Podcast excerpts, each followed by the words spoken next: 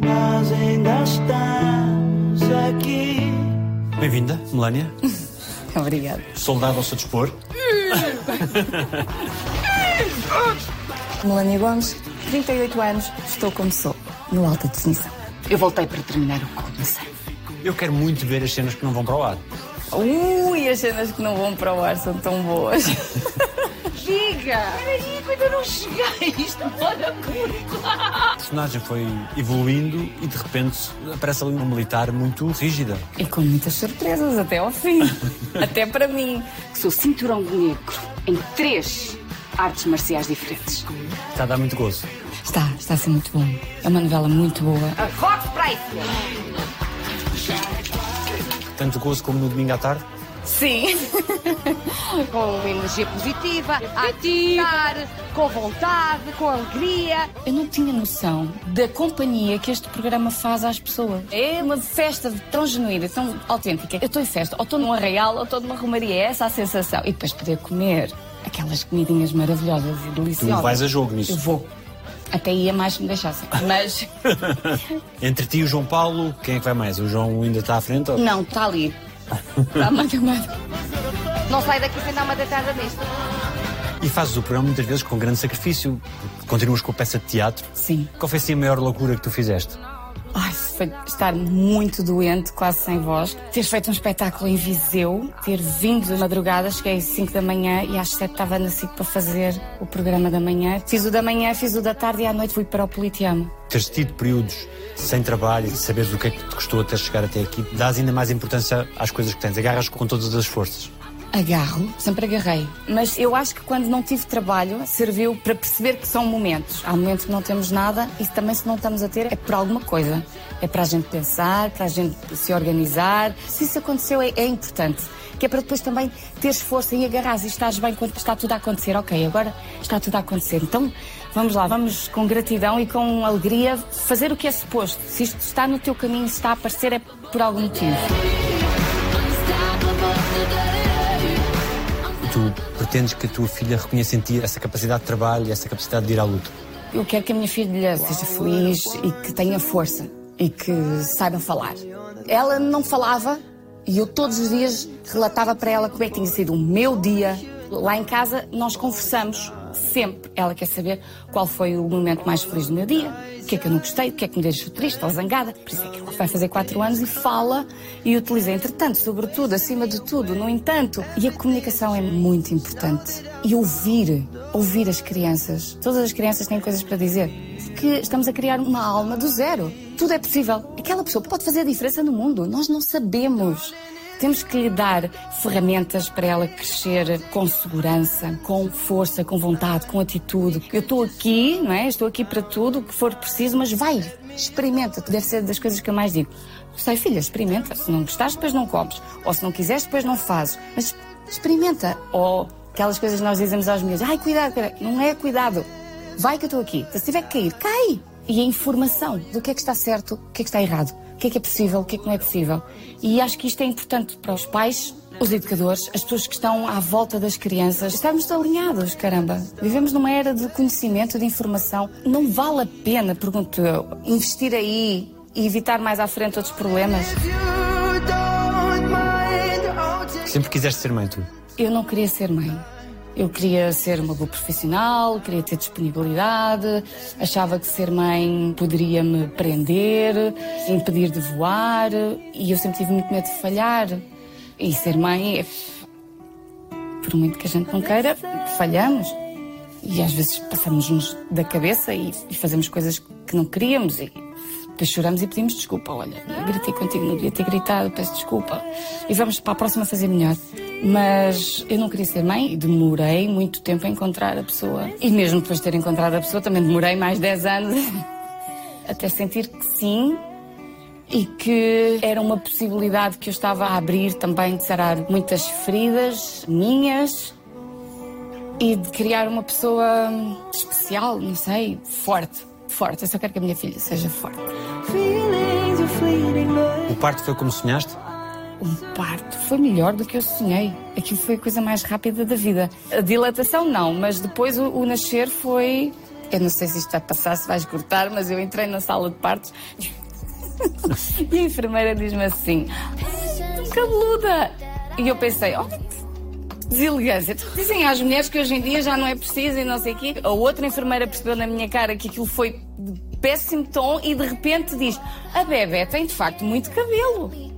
E eu, ai, então já está aí, já está aqui, mãe, vai sair. Entrou a médica, faz força, respira, saiu. Nunca me vou esquecer a cara da minha filha. Não sei como é que são os outros bebés, mas a minha filha nasceu com os olhos abertos, assim, com a expressão a que foi. E agora? e eu, eu sei que lhe respondi, não sei, mas vai correr bem. Em que é que ela é melhor do que imaginaste? Eu não imaginei. Eu só queria que ela tivesse saúde. Se bem que eu sonhei como é que ela ia ser e não foge muito.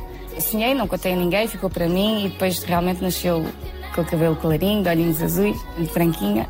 E eu não tenho, nem hoje. Às vezes aquelas coisas, ai, ela dança tão bem, vai ser bailarina. Ou ela faz desenhos tão bem, vai ser pintora, vai ser arquiteta. Vai ser o que ela quiser, está tudo bem. Não criei, nem crio qualquer expectativa. Só quero mesmo que ela continue a conversar comigo, a dizer-me o que gosta, o que não gosta, o que viu, o que não está mal. Verbalize sempre. Verbalize sempre.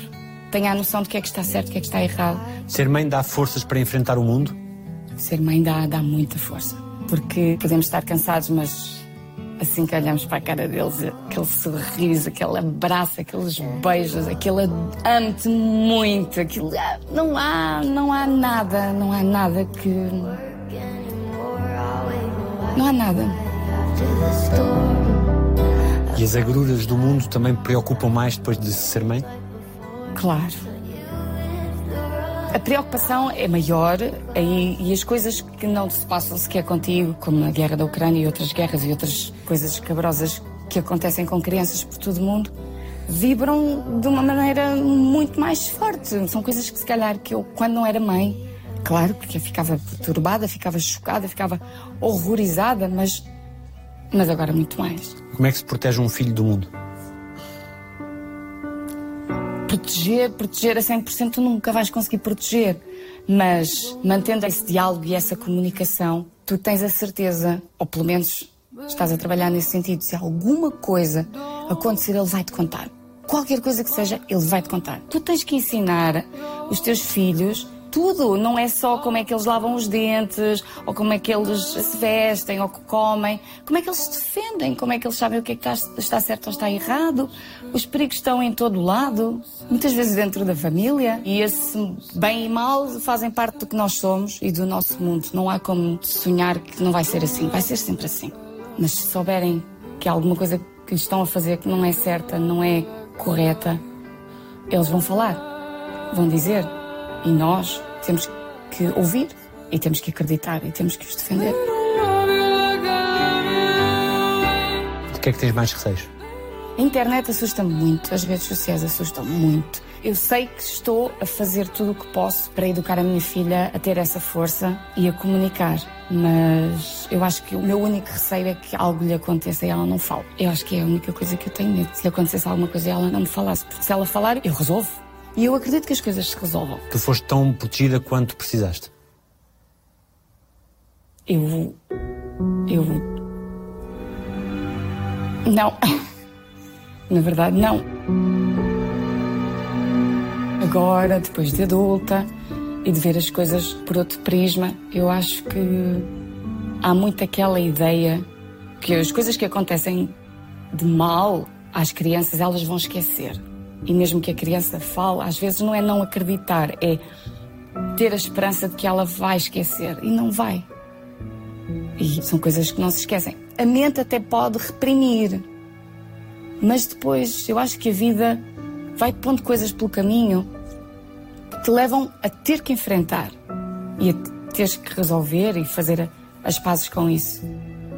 E só nesse sentido é que acho que podia ter sido mais defendida. Mas também isso aconteceu, se calhar, para eu agora ser uma mãe diferente, uma pessoa diferente. O que é que aconteceu? O que aconteceu foi que eu fui abusada por uma pessoa da minha família. Numas férias. Tinhas que idade? Seis, cinco, seis, sete, talvez. Eu reprimi, volta e meia tinha flashes, tipo imagens que me apareciam concretas situações, cheiros, tudo, tudo, tudo, tudo, tudo muito sensorial, tudo muito forte, muito forte. E de repente, da mesma forma que vinha, ia. E depois tinha as mais variadas reações. Ou batia na pessoa com quem estava, ou chorava, ou ficava sem reação nenhuma. E foi preciso bastante tempo para eu ir começando a trabalhar isto, fazer psicoterapia, fiz tudo. Fiz muita coisa para poder enfrentar de facto o que aconteceu. Normalmente estas coisas, quando, quando acontecem, são sempre muito próximas. São sempre no meio familiar, num grupo muito fechado. São sempre pessoas intocáveis, são sempre pessoas muito credíveis. Por isso é que eu acho que é muito importante explicar à criança que o ser crescido não é o importante. Há muito aquela coisa de pôr os miúdos, ai, já estás tão crescido. A minha filha não tem isso. A minha filha diz, eu tenho juízo e uso o meu juízo todo. Porque isso é que é importante, que há muita gente crescida sem juízo nenhum e a fazer muito mal a crianças. E portanto, quando estas coisas acontecem, que são normalmente no seio da família, ao próximo, ou não se acredita na criança, se ela tiver a capacidade de falar, porque às vezes, Daniel, estes crimes que eu estou a falar que são crimes sexuais acontecem desde sempre. E a criança nem sabe que aquilo não está certo.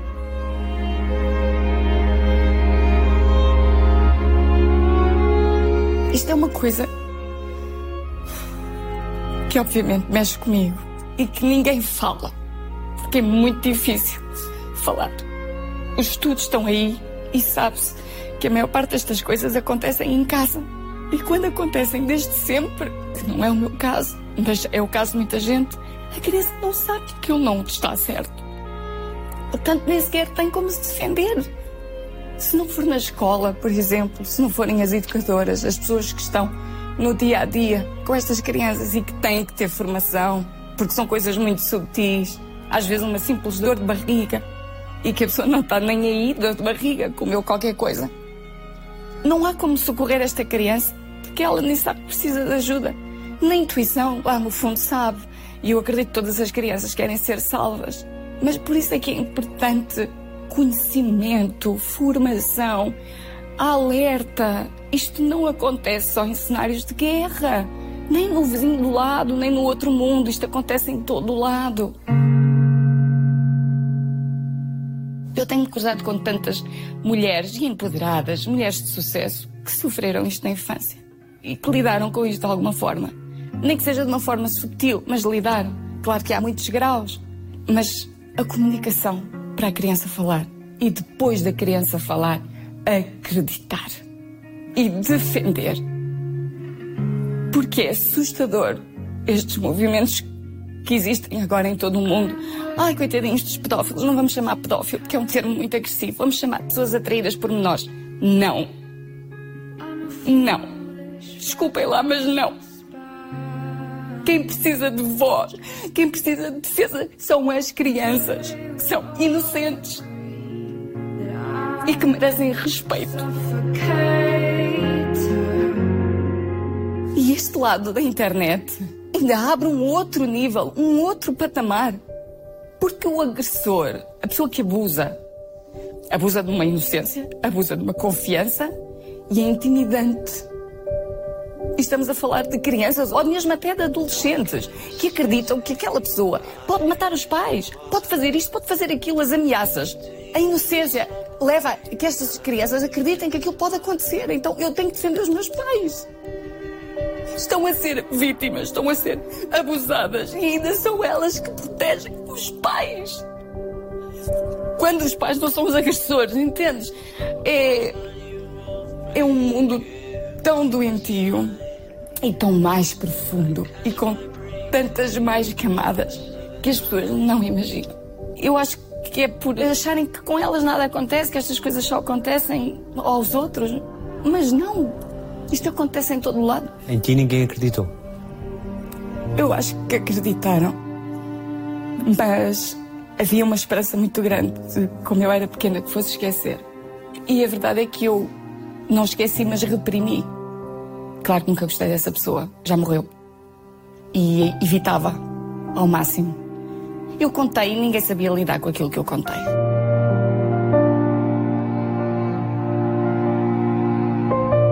Estavas sozinho com essa pessoa nessas férias? Não, estava mais gente. E essas aproximações eram perto das outras pessoas? Não. Eram feitas com que pretexto quando essa pessoa chegava ao pé de ti? Quando eu estava sozinha na casa de banho, porque ia-me dar banho, para ver se eu me estava a lavar bem, ou quando eu estava a dormir, ou quando estava a brincar, sempre sozinha.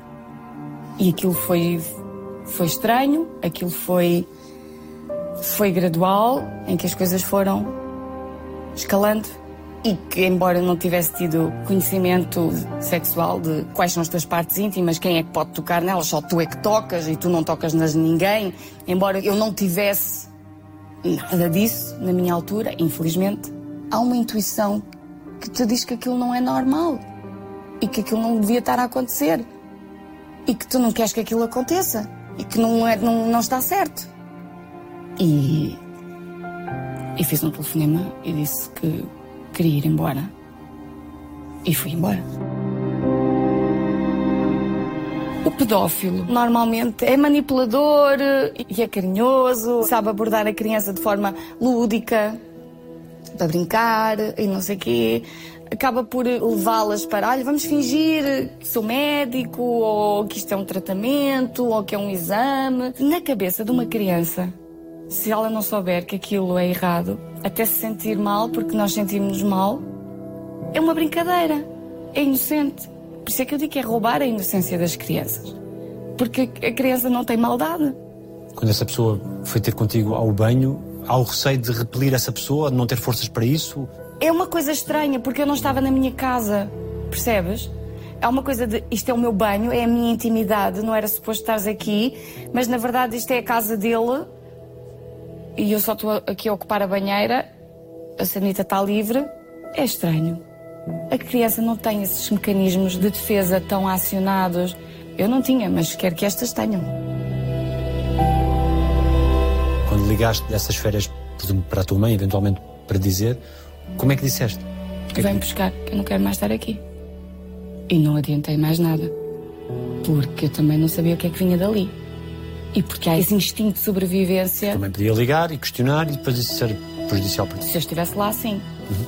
Eu não estando lá, claro que, claro que contei tudo. Olha, eu quis me vir embora porque aconteceu isto, isto, isto, isto, isto, isto. E estava à espera de uma reação. Que a minha mãe sempre saltou a onça e rodou a baiana na escola para qualquer coisa que fosse. Mais depois disto, porque depois na altura a pessoa nunca foi confrontada e a coisa morreu por ali. Nunca foi confrontado? Não. Não. Nunca ninguém fez nada. Com a esperança de que eu era muito pequena e eu ia esquecer. Eu vi desenhos meus de quando era pequena. Eu procurei, eu andei a puxar o fio. E eu, naquela idade, olhando para aquele desenho, eu percebi que aquele desenho estava bem. O que é que tinha o desenho? Aquele desenho tinha um órgão sexual masculino no meio da, da minha saia. Era o meu desenho, era eu. E eu não tenho pilinha. Aquilo percebia-se o que é que era. Ninguém viu esses desenhos na altura? Viu. Provavelmente até as pessoas da escola. Por isso é que eu te estou a dizer, Daniel. A criança tenta pedir ajuda das formas até mais sutis. Imagina que é o problema é em casa e ela não pode contar em casa. Ou que ela não sabe, naquele caso, porque sempre aconteceu e é norma. Ela vai dar sinais. Às vezes não é desenhos, às vezes é o comportamento, às vezes é só uma dor de barriga constante e permanente. Pode ter a ver com a ansiedade ou pode ter mesmo a ver com o próprio abuso sexual. E ninguém está para aí virado. Ou às vezes estão, às vezes há profissionais que veem e que denunciam. Também há boas almas neste mundo. Por mais que queiras esquecer ou que o teu corpo queira esquecer para estar são, depois acontecem essas outras coisas que te vão cutucando até tu puxando o fio e queres saber de facto o que é que aconteceu, o que é que não aconteceu, porquê, tudo, o que é que eu fiz, a quem é que eu pedi, com quem é que eu falei, o que é que eu disse. E é um processo, calculo, muito doloroso remexer em tudo isso. É muito doloroso. Parece que foi preciso da pessoa também morrer para hum, ter força de falar.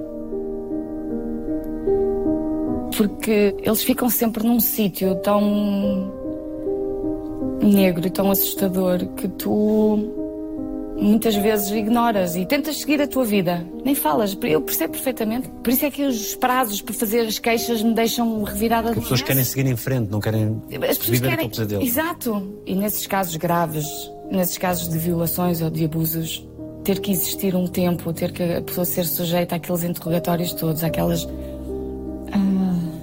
Cada pessoa tem o seu tempo. E não é fácil, cada caso é um caso e da forma como foi e na época que foi. Eu acho que devia haver mais empatia. Tu não voltaste a ver essa pessoa. Voltei e fugi dela. E nunca mais estive sozinha com ela. Mas nunca a confrontaste. Não. E a atitude dessa pessoa para contigo era como de uma normalidade. Ela também nunca mais me olhou nos olhos. Não tentava falar, porque estava fora do ambiente. Percebes? Aquelas férias nunca mais voltei àquele sítio. E portanto, sempre que a gente se encontrava eram situações sociais, com muita gente pelo meio. Não havia hipótese. Fica-se com raiva naturalmente daquela situação, fica-se com raiva de não termos conseguido evitar isso, de termos sido manipulados. O que é que acontece? Ficar a raiva daquela pessoa. Não lhe aconteceu nada. Eu sofri tudo sozinha. Eu pedi ajuda e ninguém me deu. Eu resolvi, mas aquela pessoa não lhe aconteceu nada. E não sei a quantas mais pessoas ela não pode ter feito o mesmo. Porque aqui é que bate o ponto. É importante falar, é importante denunciar e as coisas vão ser mais facilitadas porque é preciso muita coragem para falar sobre isto. Muita coragem. E as pessoas são expostas de uma maneira. Sejam mulheres adultas, a violação, por exemplo, tens um tempo para dizer. Se não estiveres bem e preparada para contar naquele tempo, já foi. Devia ser mais facilitado e devia ser mais apoiado, encorajado a denúncia e depois efetivado qualquer coisa. E depois tu começas a conversar sobre isto e a pesquisar mais. E sim, há muitos crimes sexuais que se cometem à noite, de madrugada, porque a criança está a dormir e porque há ali uma esperança de que não corte ou fique no sonho. A minha filha nunca vai dormir fora de casa. Nunca. A minha filha não fica na casa de ninguém. Só dos avós e na minha avó. E tem isto, tem isto com ela. Tem esta formação. Uma coisa a acontecer. A minha filha conta-me tudo. Ela acorda à meia da noite. Imagina que eu chego a casa um domingo, por exemplo. Que ela vai passar os domingos sempre com a minha avó. E se ela acorda do domingo para segunda e aconteceu alguma coisa, o que for, ela conta-me: Olha, fiz um dói no dedo. Comi um gelado. Mas mesmo assim não fica. Não dou boleias no carro. Ninguém anda no banco de trás do meu carro com a minha filha. Nunca na vida. Porque também acontecem. Há toques, há coisas que às vezes as pessoas fazem e que tu não tens noção. São sempre pessoas que tu confias. São sempre pessoas que tu confias. São sempre pessoas que tu gostas. São pessoas que tu lidas. Não é só família, também há amigos. Tu tens que proteger os teus filhos. Não quero que paranoica e olha para a filha 24 horas por dia. Não. Ela é do mundo e vai estar exposta a muita coisa. Mas se eu puder preservá-la de algumas coisas, coisas até tipo isto. Vou dar um exemplo que é muito, muito, muito ligeiro e já deu polémica e já não sei o quê, mas é a criança ser obrigada a beijar alguém que não quer. Ah, dá um beijinho ao avô, dá um beijinho à avó, porque. Não! É tão simples. Olha, posso dar um beijinho? Queres um beijinho? Se quiseres, eu dou-te um beijinho. Se não quiseres, eu não dou. E aonde é que estão os beijinhos? As partes íntimas que ninguém toca. As partes íntimas não é só o pipi ou a pilinha e o rabinho. Não. As maminhas, a boca. É a tua parte íntima.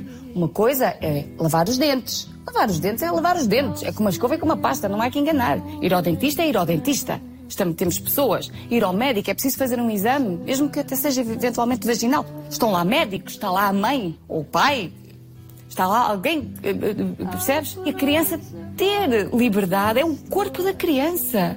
Ela beija quem quiser e quem quiser ser beijado. Ela dá abracinhos a quem quiser e quem não quer. Não há, não há isso de sentar aqui no colinho porque é o avô tens que sentar ou porque é a tia tens que sentar. Não tem nada, a criança não tem nada, a criança tem o que ela quiser.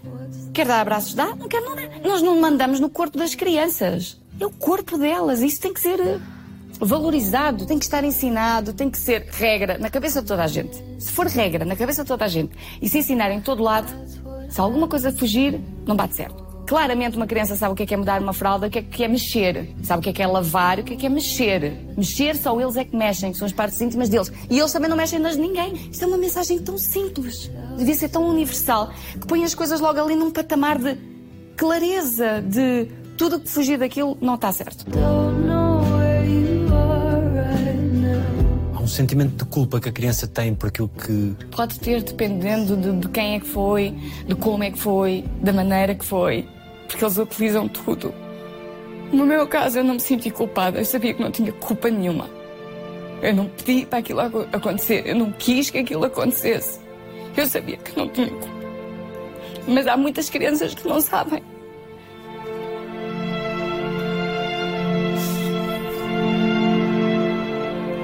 Há muitas crianças que não sabem. Porque estamos a falar do corpo. Porque há reações que são superiores a nós e que eles podem eventualmente utilizar isso contra ti próprio. Tu sentes-te culpado, percebes? Eu não estou a falar do meu caso, mas eu sei que é esta a realidade, eu já ouvi muitas entrevistas, já vi muita coisa, já me debrucei muito sobre, sobre o tema e eu sei que é isso que eles fazem. Não está certo, não é suposto, nem quero imaginar. Nem consigo conceber quando isto é de uma forma regular, quando isto acontece anos e anos e anos e anos e anos. E, e quando são os pais, mesmo que não sejam os dois, a mãe sabe e não faz nada. E aquilo acontece e perpetua-se. Eu não, eu não concebo, eu não consigo. Eu, fico com uma raiva, com uma revolta tão grande, mas tão grande.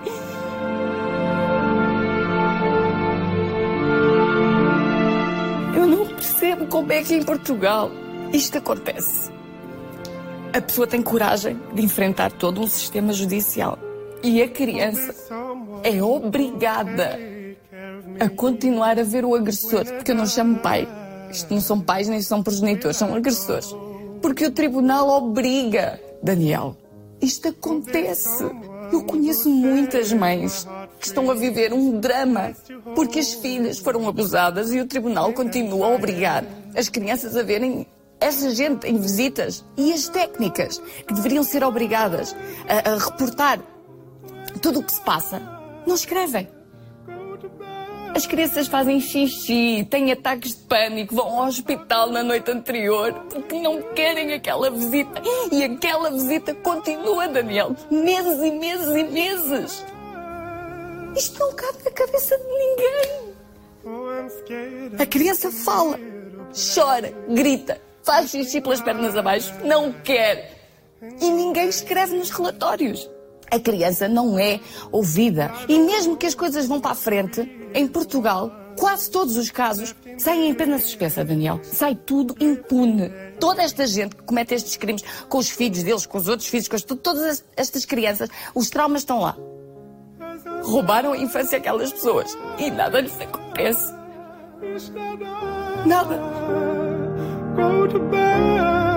Essa criança cresce, tu não sabes como é que ela cresce, não sabes que adulto vai ser pode parecer que está tudo bem.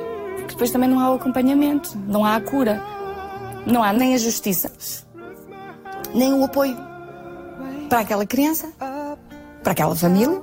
Eu não imagino que é uma mãe sofrer isto. E as pessoas têm por si próprias se sarar, renascer, recuperar e continuar a viver.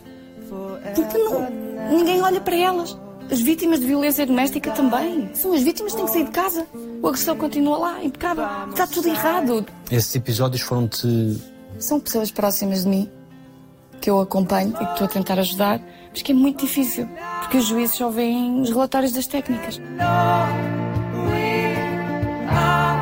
E esse teu pesadelo foi-te acompanhando ao longo da vida, revisitando sempre. Sim.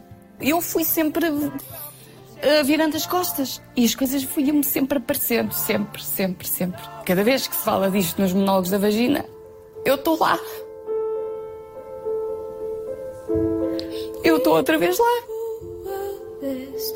Por isso é que muitas vezes. Eu sempre ouvi dizer isto. Não temos as personagens que queremos, temos as personagens que precisamos. E nos monólogos da vagina, uma das minhas personagens foi abusada na infância. E para mim, cada vez que eu estou em cena e falo e relato, e naquele caso foi uma, uma violação, eu de certa forma também estou lá. E tem sido uma forma de cura também. Eu achava que estava mais resolvido e depois, com estas notícias e com estas coisas e com este espetáculo, parece que acordou e despertou qualquer coisa. E eu acho que despertou essa vontade de chamar as pessoas à atenção. Que não acontece só aos outros, pode acontecer a qualquer um. E a tua vida sexual e amorosa foi também marcada por esse episódio? De forma como te entregas numa relação a uma outra pessoa? Enquanto não tinha intimidade e se não estava verdadeiramente conectada com a pessoa, aquilo acontecia. Os flashes, as imagens, tudo podia acontecer. Eu podia desatar a bater na pessoa, desatar aos gritos, começar a chorar. No momento? No momento. Não fazer nada, ficar parada. E depois eu tinha que explicar à pessoa o que é que tinha acontecido. Que volta e meia, enquanto não tinha intimidade suficiente para estar com a pessoa. Algo que se acionava em ti? Algo. É, eu não controlava. Aquilo acontecia. E eu acredito que acontecia porque a cabeça quer estar bem, o corpo quer estar bem, a vida quer que tu estejas bem. Como é que contaste ao Mário? Provavelmente porque eu já sabia que podia eventualmente ter algum ataque destes enquanto a coisa não fosse mais solidificada e tu acabas por explicar, olha, o problema não é contigo, está tudo bem, mas eu às vezes tenho isto e não consigo controlar. Enquanto não estou tranquila, quando não estou à vontade, segura. segura. O que é que ele te disse? Ele disse que estava lá, para mim, tudo aquilo que eu precisasse e que eu tinha todo o tempo do mundo. Quando estivesse preparada, estaria e que estava tudo bem.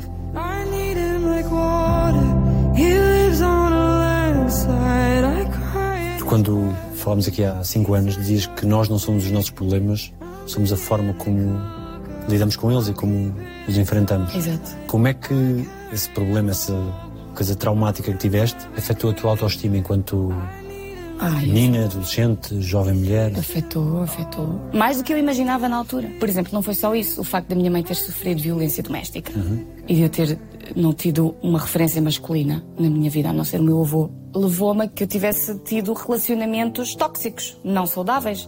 Esses relacionamentos aconteceram porque eu tinha que lidar com isto que estava aqui. Por exemplo, eu tive um namoro que foi abusivo, violento. Havia violência.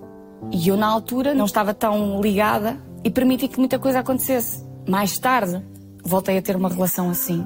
Ao primeiro empurrão contra a parede, saí porta fora e nunca mais olhei para a cara daquela pessoa. Por mais que pedisse para voltar e que ia mudar e que não muda.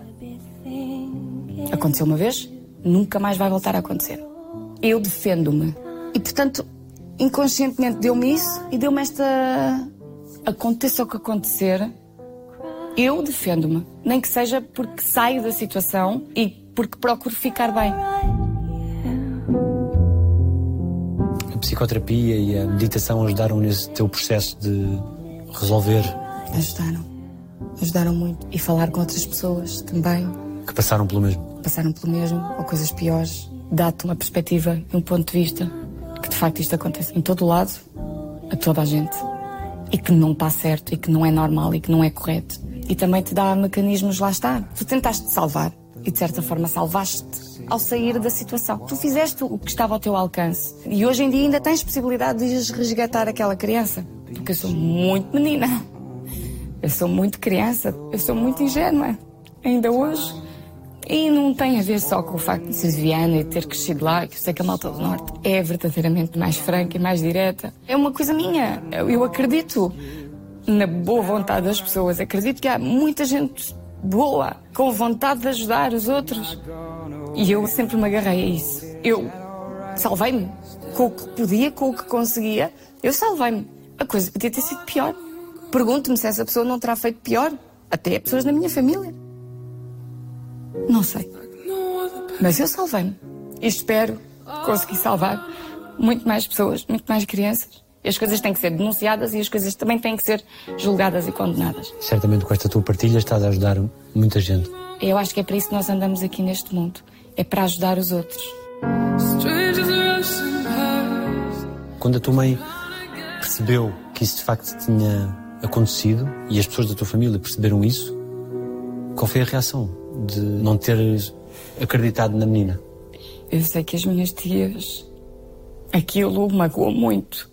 A minha tia Irene, antes de morrer, fez as pazes comigo em relação a isso. Pediu-me desculpa por não ter feito nada e explicou-me que tinha esperanças que eu fosse esquecer e acreditava que eu ia esquecer. Nunca me explicou porquê. Talvez lhe também tivesse acontecido a ela. Não negar que aconteceu, mas esperar que tu esquecesses. Sim, sim, sim. Elas pediram-me desculpa. E eu também não contei a toda a gente. Contei às minhas tias e contei à minha mãe. Não contei aos meus avós. Não os querias magoar? Se eu tinha contado às minhas tias e à minha mãe, não tinha feito nada. Eu não quis correr o risco de contar a mais alguém e acontecesse o mesmo, porque a desilusão ia ser muito grande. E eu ia me sentir mesmo muito sozinha. E qual era a tua reação quando elas não acreditavam em ti? Eu não me lembro. Eu sei que lhes contei porque depois, agora em adulta, falei com elas e elas é que me disseram que eu tinha contado, porque eu achava que nunca tinha contado a ninguém. Eu achava que nunca tinha falado com ninguém e por isso é que nunca tinha acontecido nada, nenhuma consequência. Por isso é que eu continuava de volta e meia a ver aquela pessoa. E quando é que ganhaste a consciência de que aqueles episódios que te assaltavam ao longo dos anos tinham mesmo acontecido?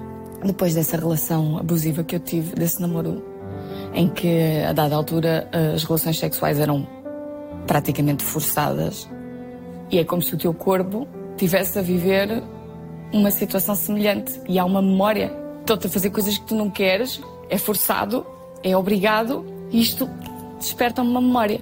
E eu percebi que estava entre a espada e a parede, eu tinha que resolver isto. Nunca te arrependeste de não ter confrontado a pessoa? Não. Não ia resolver nada? Não. Nem falar. Ele não merecia sequer que eu falasse, nem eu olhasse para ele. Não. Não. Acho que quem faz isto nem sequer é pessoa. Portanto, não. Que é que decides contar isto agora? Olha, Daniel, porque eu estou de facto muito preocupada com este mundo que se vive, com as atrocidades que se fazem, com o facto das crianças não estarem a ser protegidas, não estarem a ser defendidas. Estes recentes casos que souberam dos abusos na igreja explotaram esta tua vontade de gritar para a sociedade. Sim, e agora que falas nisso, foi com o escândalo da Casa Pia, foi isso também que me empurrou contra a parede e foi isso que me fez pegar o fio do novelo. Porque começas a ser bombardeado e é a vida a chamar-te e é a vida a dizer é agora. Resolve isto. E eu sinto que hoje em dia, embora já esteja bem com isto, sei que há muita gente que não está. E falar sobre isto, chamar a atenção às pessoas que isto acontece em todo lado, nas melhores famílias, com o vizinho de lado, dentro de casa, na escola. Eu tenho que fazer o que eu posso. Eu assino petições, eu ajudo ativistas, tentas ajudar as pessoas à tua volta. Mas quando é possível escalar isto para um ponto maior e chamar mesmo a atenção que toda a gente pode sofrer disto e que vamos a tempo salvar a criança dos adultos de hoje, como eu salvei a minha, e salvar as próximas crianças. Salvar as crianças que neste momento estão a sofrer estes horrores e que querem ser salvas e que dizem e que tentam pela forma que conseguem, ou falando, ou desenhando, ou dando sintomas. As pessoas têm que estar atentas. É doentio. Por isso é que as pessoas à volta, quem está na escola, os profissionais, terem sensibilidade. Vivemos num mundo em que estamos a dar o foco, estamos a iluminar os problemas. E as coisas têm, dentro dos problemas graves, que é evoluir, né? porque a mudança custa. Eu sinto que há uma vontade mundial e quero acreditar nessa luz, nessa vontade boa, nessa consciência, nesse bom senso que não pode permitir a sexualização das crianças, a erotização das crianças, todos esses movimentos perigosos que acontecem. O outro lado tem que parar. Não é possível isto acontecer debaixo dos nossos olhos durante décadas, impunemente. Não é possível. E mesmo uma pessoa que tenha sofrido isso ainda pode ser salva. Claro que antes sim. depois. Claro que sim. Claro que sim. Há esperança. O facto de teres a coragem de hoje teres esta partilha também pode incentivar outras pessoas a procurar ajuda. Claro. E a maior ajuda que essas pessoas podem ter é salvando crianças do futuro. Há muitas profissionais, muitas psicólogas sexuais que provavelmente sofreram e hoje em dia ajudam crianças a que não lhes aconteça isso ou que consigam também superar esse trauma. Porque a vida é isto. E esses comedores de almas, porque eles, eles tiram a alma, o brilho dos olhos daquela criança desaparece. É isso, é um tirar de alma. E às vezes nós ficamos a pensar que é para sempre. Tiraram-nos a infância e não podemos lhes dar esse poder. Entendes, Daniel? Não podemos dar essa força a eles. Não tiraram? Não. É meu e há de ser sempre meu. Nós temos essa força. Não podemos deixar que essa força saia de nós. Porque é isso que nos leva para um caminho que já não há volta a dar. Nós somos de nós, entendes? E. Ok, aquilo aconteceu, mas eu continuei. Eu salvei-me. Eu salvei-me. E agora posso salvar outras pessoas. É só isso que eu quero. Tencionas um dia contar à tua filha? Claro. Eu falo tudo. Eu com ela falo tudo. Quando eu sentir que ela tem capacidade para aguentar isto e encaixar isto. Não quero que ela tenha medo do mundo. Eu não quero que ela tenha medo das pessoas. Ela mete-se com toda a gente e eu deixo isso. Eu deixo porque eu estou lá. Por exemplo, ela começa a mandar beijinhos a pessoas estranhas e digo: Olha, filha, estás a mandar beijinhos, estás a cumprimentar as pessoas porque eu estou aqui contigo, estamos juntas, estamos a cumprimentar e está tudo bem. Já sabes que beijinhos é. Ah, é só quem eu quero e quem não. Pronto, há uma data de coisas constantemente que eu, sei lá, ela está a ver qualquer coisa e eu estou a legendar. Estou a legendar o filme, ou estou a legendar o desenho animado, ou estou a legendar o que é que está a acontecer, porque é que as pessoas querem tirar fotografias com a mãe. Há momentos onde não sequer se tiram fotografias. No banho, na casa de banho, não há fotografias, não há vídeos, não há nada. Momento íntimo. Só se para legendar as coisas. Portanto, sim, quando ela tiver discernimento para encaixar, perceber e. Sim, com a infância tão dura que tiveste, início de vida tão duro, viste sempre uma luz, algures. Sim. Está cá dentro. Nem é ver, é sentir. Porque eu acho que toda a gente tem isso. Até essas almas atormentadas devem ter tido algures isso.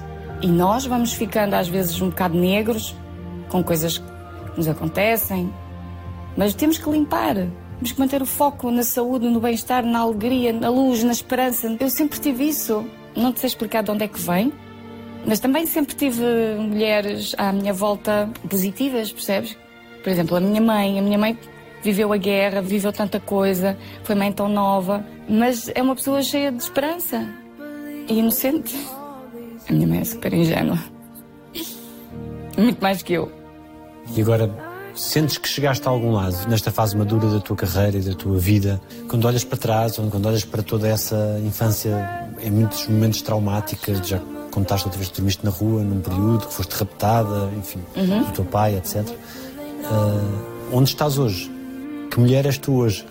Eu acho que sou uma mulher muito sensível, muito atenta às pessoas que estão à minha volta e preocupo-me muito com muitas pessoas. E gosto que as pessoas estejam bem, que sejam felizes. E há uma coisa, a perspectiva de tu olhares ao teu redor e teres a vida abençoada que tu tens fazeres o que tu gostas, teres um trabalho, teres uma casa, teres saúde, teres família. É uma benção tão grande, não há como não estar a fazer uma festa de manhã à noite. É um privilégio. Qual foi a coisa mais bonita que já disseram sobre ti? Eu acho que o que mais me toca é alguém me dizer, mais do que sou atriz ou que sou isto ou que sou que eu ajudei. Você ajudou muito, nem sabe quanto. Obrigada. Essa pessoa já não tem. Já ficou. Ou às vezes é só um abraço. Aquela pessoa que te agarra na rua e diz-te obrigada. E dá-te um abraço e nem explica.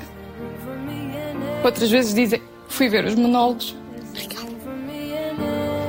Ou outras dizem, vejo domingão, obrigada.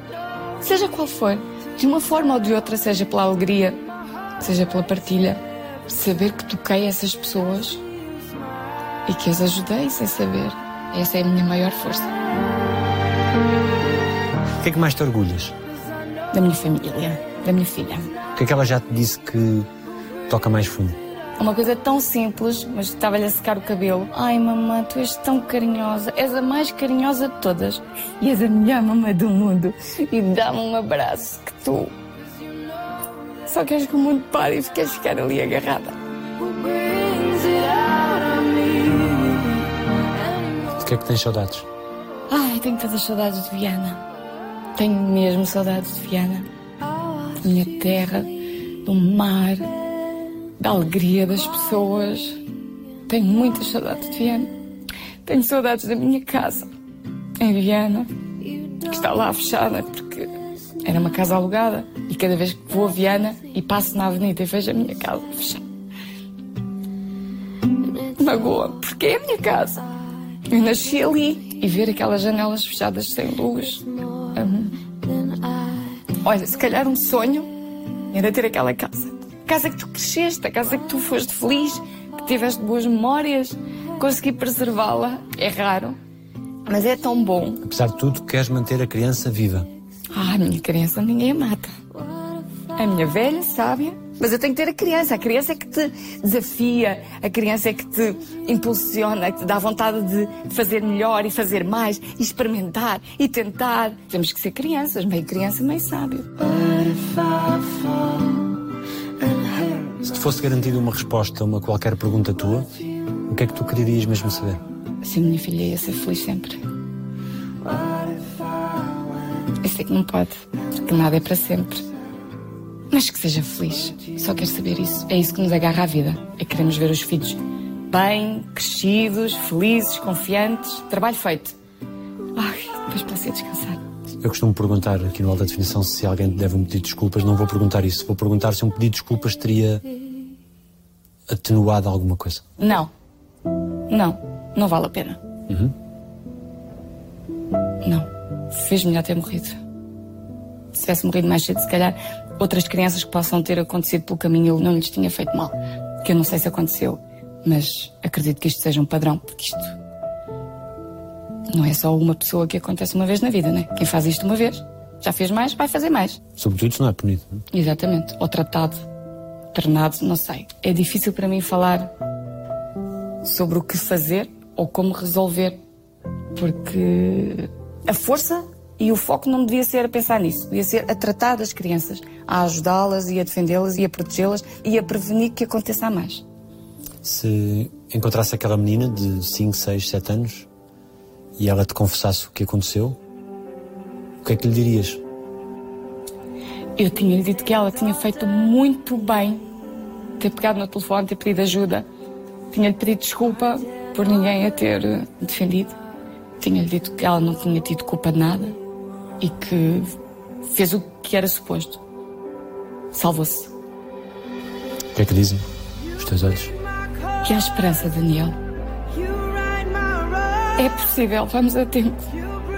Vamos a tempo de resgatar a nossa criança, vamos a tempo de salvar muitas crianças, que é preciso conhecimento, é preciso formação, é preciso ação, é preciso agir agora, salvar estas crianças, impedir que estas torturas continuem, que estas visitas forçadas continuem aos agressores. E que há esperança, eu acredito. Obrigado. Obrigada eu.